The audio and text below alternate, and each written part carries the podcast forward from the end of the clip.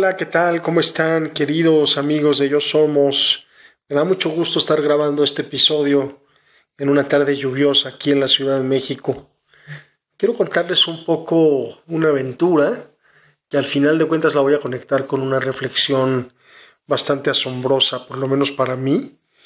Eh, y bueno, tiene que ver con algo que parece de mentiras, que parece ficción, pero que ocurrió en realidad. Como ustedes saben, el teatro cuántico lo hago ya desde hace algunos años y he tenido la fortuna de llevarlo a varios lugares del mundo, a varios lugares de México. Y he conocido a personas maravillosas. Creo que la gran riqueza del teatro cuántico es todas las personas que me han invitado a darlo en diferentes lugares y por supuesto los que han llegado, los que se han unido. Y bueno, esta es la historia de un, o más bien, esta historia comienza en Jalapa, Después de la pandemia, decidimos que era ya momento de regresar a los talleres, a los talleres presenciales. Pero bueno, la pandemia en realidad no se había acabado del todo, entonces al comenzar el taller, que era un taller con bastantes personas, un taller nutrido, un taller muy muy bonito, antes de comenzar el taller hablamos un poco del protocolo necesario para, para el taller, para aquellos momentos, ¿no? Entre ellos tener la boca cubierta, tener eh, lavarnos las manos antes de entrar al espacio, tener una distancia pertinente de un metro y medio entre cada persona. El espacio era bastante amplio, entonces pues pensábamos que, que lo podíamos lograr. Y de hecho empecé el taller, empecé la introducción, empecé a hablar un poco del proyecto Yo Somos y de la historia del taller y en eso llegaron 13 personas que habían llegado un poco tarde desde la Ciudad de México una de ellas eh, se acercó conmigo, me preguntó si yo era David, le dije que sí. Inmediatamente me dio un abrazo del cual me fue muy difícil desprenderme porque la verdad es que fue un abrazo especial, ¿no? Y, más eh, después de haber pasado pues todos estos meses alejado al menos de los desconocidos, de los que no formaban parte de tu núcleo familiar directo, ¿no? Y bueno, lo que pasa es que también ese abrazo rompió un poquito el protocolo eh, al final de cuentas decidimos, pues bueno, jugárnoslas y no llevarlo tan a rajatabla. Ya para entonces la verdad es que la pandemia estaba ya en su etapa final y pues así fue. El taller la verdad es que fue un éxito, resultó bastante, bastante eh, interesante por un lado, bastante poderoso por el otro. Eh, fue la primera vez que yo le quité al taller todas las cosas que antes llevaba de videos, de PowerPoints y demás y digamos que el foco estuvo en la experiencia y además fue el primer taller después de años, eh, ya que la pandemia y, el trabajo que tenía antes de, antes de la pandemia pues no me daba oportunidad, no me daba tiempo de poder presentar el teatro cuántico. Al terminar, las tres personas que llegaron de México me invitaron a conocer su lugar. Eh, ellos viven en comunidad en el centro de la Ciudad de México, en un lugar que se llama el laboratorio del amor. Y bueno, me dijeron, oye, ven, ven a visitar. Y pues claro, llegando a la Ciudad de México, nos pusimos en contacto fui a visitar el laboratorio del amor. Y cuando llegué, no estaba la persona que, que había conocido yo en Jalapa, estaba otra persona, estaba el director del centro. Estoy omitiendo nombres estoy omitiendo detalles un poquito a propósito, porque no sé exactamente si ellos quieren que esto sea tan público. Entonces, este, por eso no estoy dando los detalles, eh, pero sí estoy contando la historia y, me parece que la historia la debo de contar, aunque a lo mejor no diga exactamente de quién y en dónde estoy hablando. Pero bueno, continúo. El director del centro me recibió. La verdad es que es un lugar increíble, eh, inspirado en el hinduismo, en donde tienen un espacio muy bonito para meditaciones y para meditaciones dinámicas en donde también tienen una sala de estudio, donde tienen otra sala para terapias y donde hay una sala especialmente diseñada para algo que se llama soltar. El director del centro me invitó a tener esta práctica, que básicamente es una práctica de respiración con música, que bueno, la verdad es que fue increíble. A mí me llevó, me llevó muy lejos esa primera vez eh, no tanto como la segunda, que ahora voy a contar lo que pasó la segunda vez, eh, pero bueno, la verdad es que me sorprendió muchísimo a los lugares que se puede llegar con la respiración. Bueno, después de conocer el Laboratorio del Amor, nos pusimos de acuerdo, hicimos también un, teatro cuántico ahí unos meses después, también fue un, un, gran, gran taller, ¿no? Y después invité a mi esposa, a Mary, a que vayamos a conocer el Laboratorio del Amor y el director nos regaló una sesión de esta respiración con sonido, esta experiencia, por decirlo de algún modo, que se llama soltar. Y bueno, nos metimos a este cuarto, especialmente diseñado para soltar. Apagamos las luces, empezaron unas. Eh, a, empezaron a proyectarse unas luces más o menos como de discoteca, pero mucho más bonitas, que simulaban estrellas, ¿no? Empezó una música y empezamos estos ejercicios de respiración y esta meditación guiada que la verdad es que fue todavía más poderosa que la primera vez.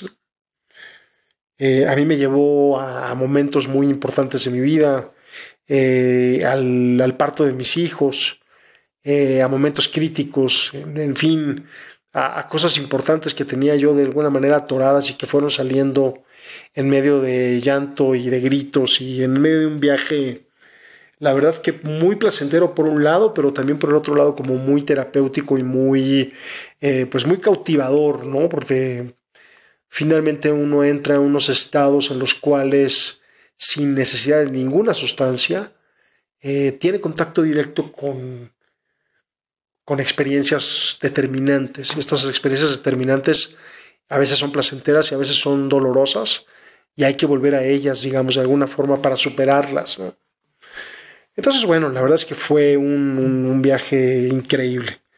Eh, repito, insisto, sin necesidad de, ninguna sustancia. Y, bueno, eh, al otro día hicimos una meditación dinámica, que fue algo muy bonito. Y esto, después de haber meditado mientras salía el sol, muy, pero muy, muy temprano, ¿no? Y pasaron los meses y yo regresé otra vez al laboratorio del amor, eh, casi seis meses después, invitado por el director. Y cuando llegué, me dijo, ¿sabes qué, David? Eh, las personas que viven aquí en el laboratorio del amor, pues están felices, trabajamos mucho, este, meditamos todo el día, nos despertamos muy temprano, nos encargamos de todo lo que tiene que ver con la casa, pero la verdad es que tenemos muy poco contacto con el mundo exterior. Entonces, lo que hice es que mandé a todos los muchachos eh, a trabajar a distintos restaurantes, casi todos veganos, en la zona de la Condesa y de la Roma, en la Ciudad de México. Y me dijo, vente, vamos a darnos una vuelta, vamos a visitarlos, lo que ya los extraño, ¿no? Me subí a su coche y nos fuimos a uno de los restaurantes en donde trabajaba precisamente la persona que me dio el gran abrazo en Jalapa, pues ya muchos meses antes.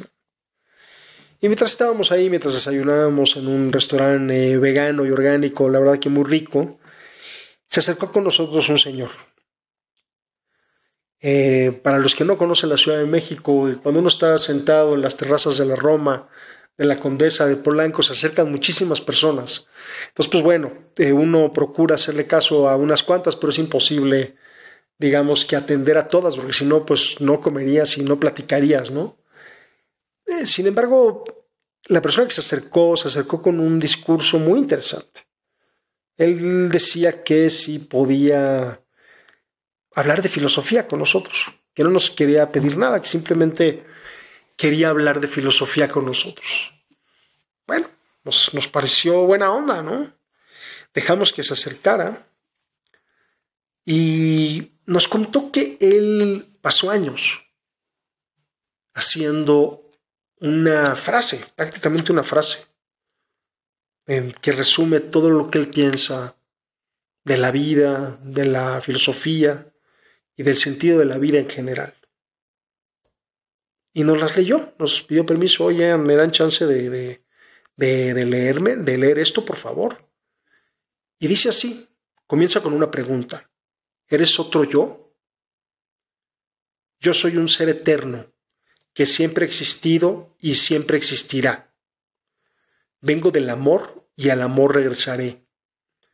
Estoy aquí viviendo la vida de un mortal porque así lo pedí antes de nacer y para cumplir una promesa. La promesa de vivir una vida feliz y productiva, contribuyendo amorosa y comprensivamente al bienestar de los demás. En pocas palabras, soy otro tú. Esto es el manifiesto Soy otro tú, escrito por Juan Manuel Mociño Díaz. Pues la verdad es que nos quedamos bastante perplejos. Mi amigo y yo en ese café con este manifiesto eh, le terminamos, por supuesto, aunque no venía a vender, le terminamos comprando los pequeños cartones en el cual viene el manifiesto Soy otro tú. Le compramos también una cartulina más grande y seguimos, bueno, y antes de despedirnos, Juan Manuel nos estuvo contando algo bien interesante. Nos, me decía que él vive en un cuarto, él alquila un cuarto y lo paga por día, ¿no? Y paga 100 pesos diarios de renta. Y que necesita otros 100 pesos para comer. Eran como las 11 de la mañana, algo así, y nosotros ya le habíamos comprado más de los 200 pesos que necesitaba en el día. Y entonces dijo, bueno, ya, ya cumplí. La verdad es que ahora lo que voy a hacer es que me voy a gastar todo este dinero en comida y voy a pasar el día siguiendo con mis escritos y con mi filosofía. ¿no?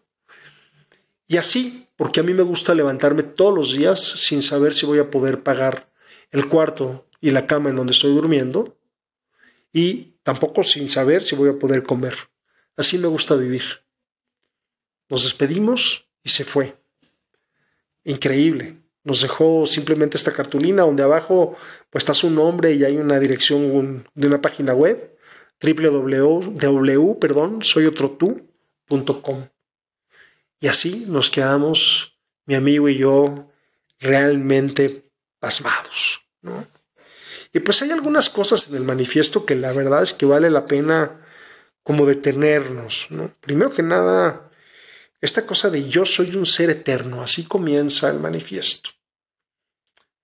La verdad es que si lo pegamos un poquito con la teoría sintérgica, con esta idea de que la mente no es local, pues también podríamos asumir que la mente, si no es local, pues tampoco es mortal. Es decir, tampoco ha nacido y tampoco ha muerto. No sé si podemos decir que es eterno o no, pero claramente no tiene los límites de la vida humana, lo cual es muy, muy interesante.